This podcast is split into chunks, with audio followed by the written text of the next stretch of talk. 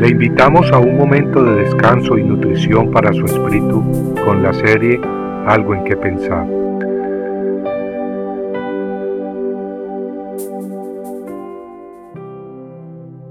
Los muertos vivirán.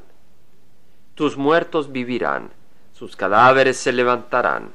Moradores del polvo, despertad y dad gritos de júbilo, porque tu rocío es como el rocío del alba y la tierra dará a luz a los espíritus.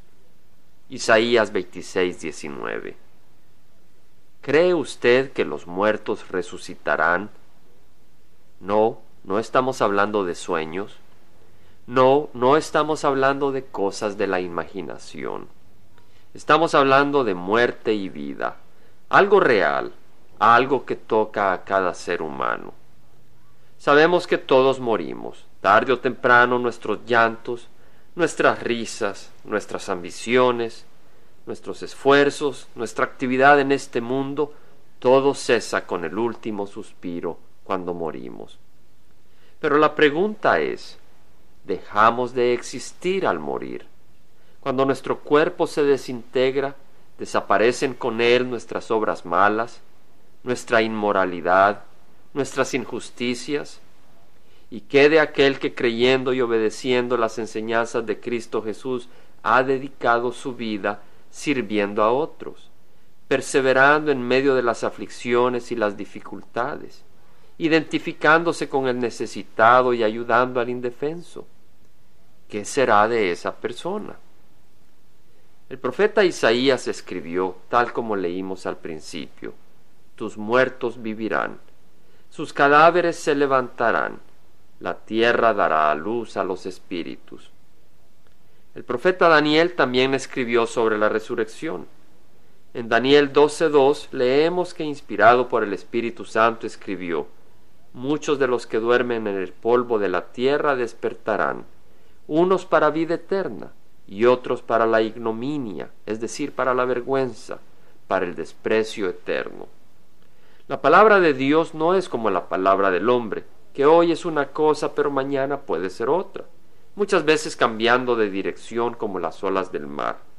Pero no así la palabra de Dios.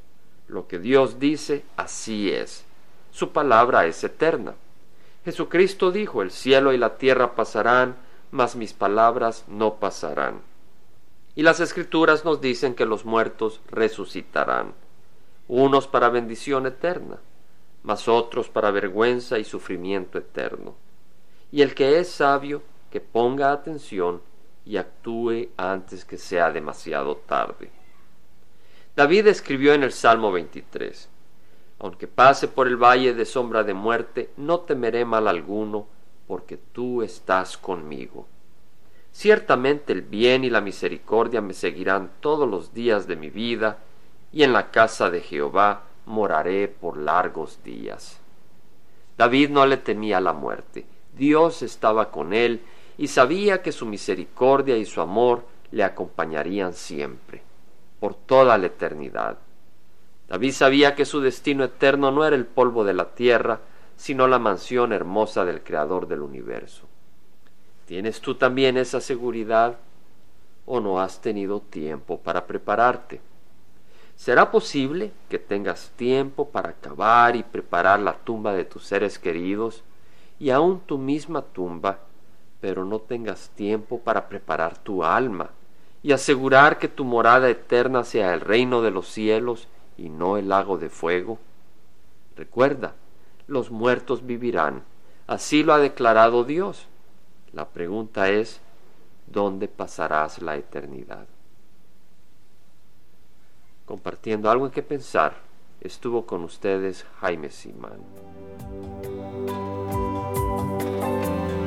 Si usted desea bajar esta meditación, lo puede hacer visitando la página web del Verbo para Latinoamérica en www.elvela.com. Y el Vela se deletrea E L B de verdad E L A, donde también encontrará otros materiales de edificación para su vida. Puede también escribirnos a El Vela Pio Voz 1002 Orange, California 92856, Estados Unidos. Dios le bendiga.